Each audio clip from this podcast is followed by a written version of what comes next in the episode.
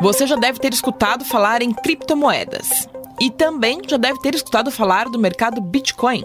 Bom, ele surgiu em 2008 e desde então as moedas vêm ganhando força no mercado de investimentos. A tecnologia empregada no registro de dados dos criptoativos, batizada de blockchain, está sendo usada para viabilizar o acesso de novos produtos financeiros ao pequeno investidor.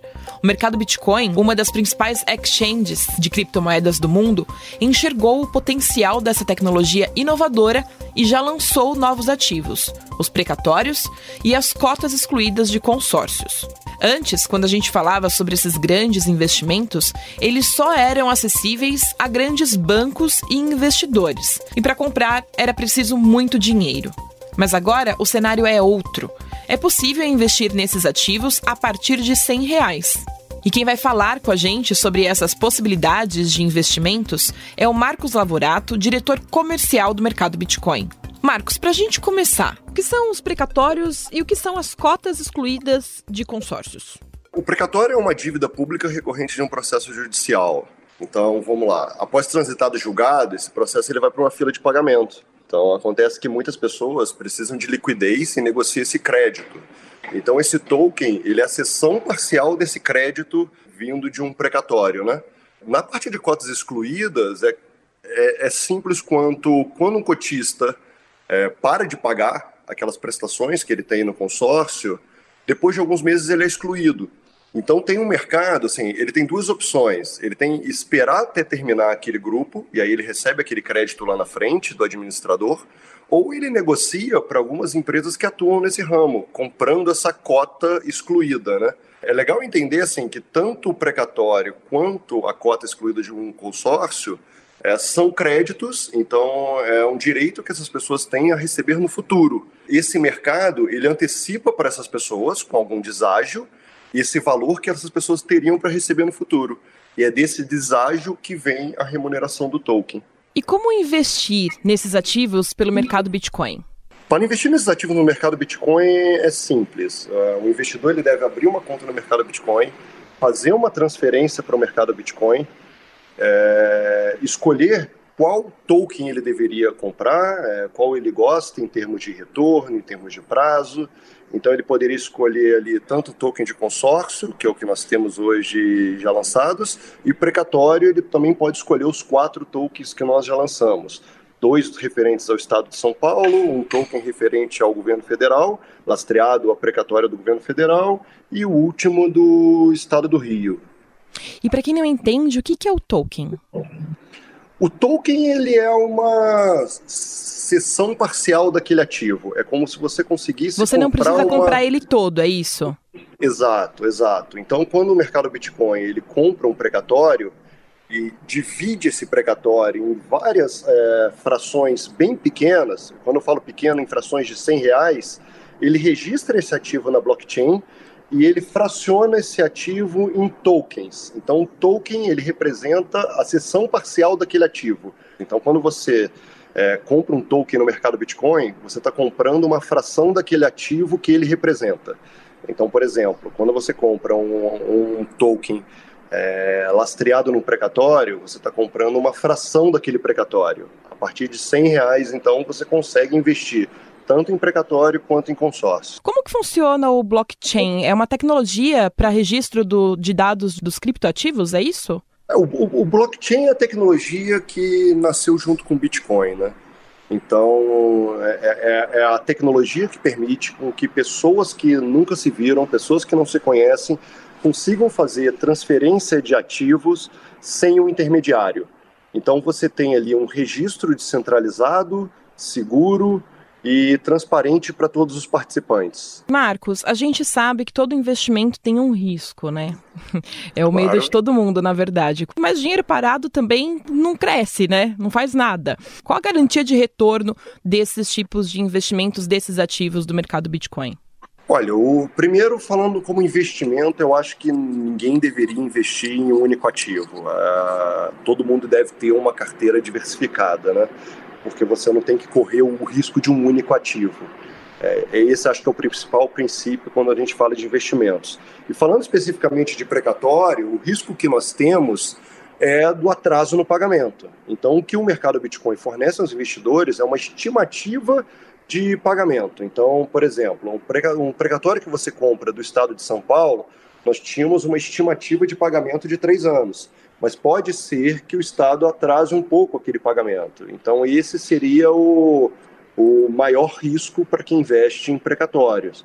É, no caso do consórcio, essas cotas que nós compramos para tokenizar, elas estão lastreadas num grupo, é, num administrador de consórcio.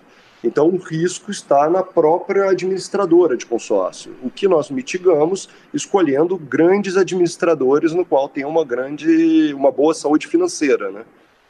Como que tá a procura por investimento agora nessa época de pandemia? A gente sabe que a pandemia pegou muita gente de surpresa, as realidades são diferentes, então tem realmente uma crise econômica, mas muita gente foi um alerta para muita gente, né? Também de, de, enfim, guardar dinheiro mesmo, né? Investimento.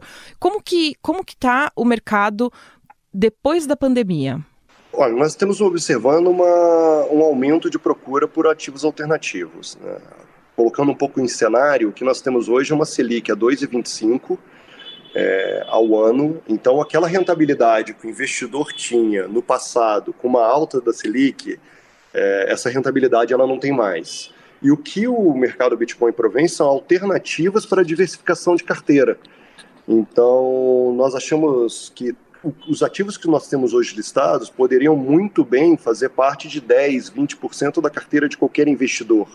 Então, assim, ter uma carteira diversificada é importante e esses ativos hoje, que já tem no mercado tradicional, lastreados ao CDI, a rentabilidade está muito baixa. Então, em função disso, está tendo um aumento da procura por, esses, todo, por todos esses ativos que nós estamos listando. Já tem um novo normal aí, então a gente já está vivendo esse novo normal. E como que você acha que vai ser esse mercado quando a economia já estiver um pouco mais recuperada?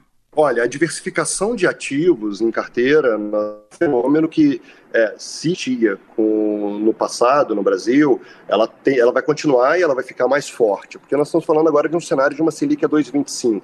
Então, assim, não sabemos se essa Selic no futuro vai ser, vai continuar 2, 1, 3, mas sabemos, assim, é, é, muito provável que ela não volte para os níveis que foram no passado, no qual as pessoas é, faziam investimentos sem nenhum risco e com alto retorno.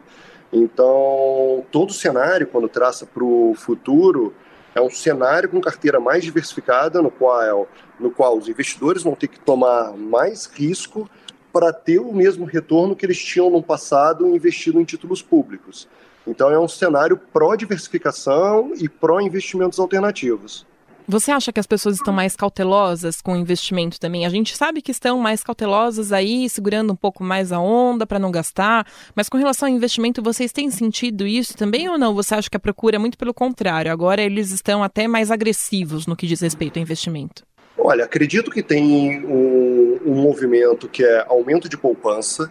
Se você pega no. Isso daí não é um fenômeno apenas do Brasil, mas é uma pena, algum, um fenômeno também muito forte nos Estados Unidos, que é a crise pegou uma geração milênio desprevenida, é uma geração que não tem poupança, uma geração que é, sempre viveu como se é, o mundo fosse acabar amanhã, então não é igual é, por exemplo, os nossos pais, muitas vezes, que tinham uma poupança pensando nos dias difíceis. Então, é, movimentos como esse, que traz toda essa insegurança, aumenta o nível de poupança. Isso daí é muito. É, é, é um tanto claro, assim, né?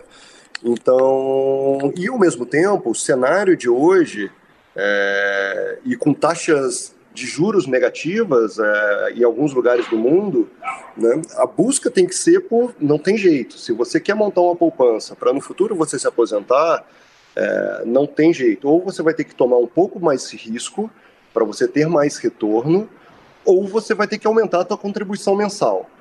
Então, assim, não tem. Só tem esses dois caminhos para você ter no futuro, por exemplo, uma aposentadoria ou um dinheiro ali que você está pensando em usufruir no futuro, né? Então, acho que isso são dois fenômenos, né? Aumento de poupança é, e dois, um aumento de diversificação com maior apetite a risco.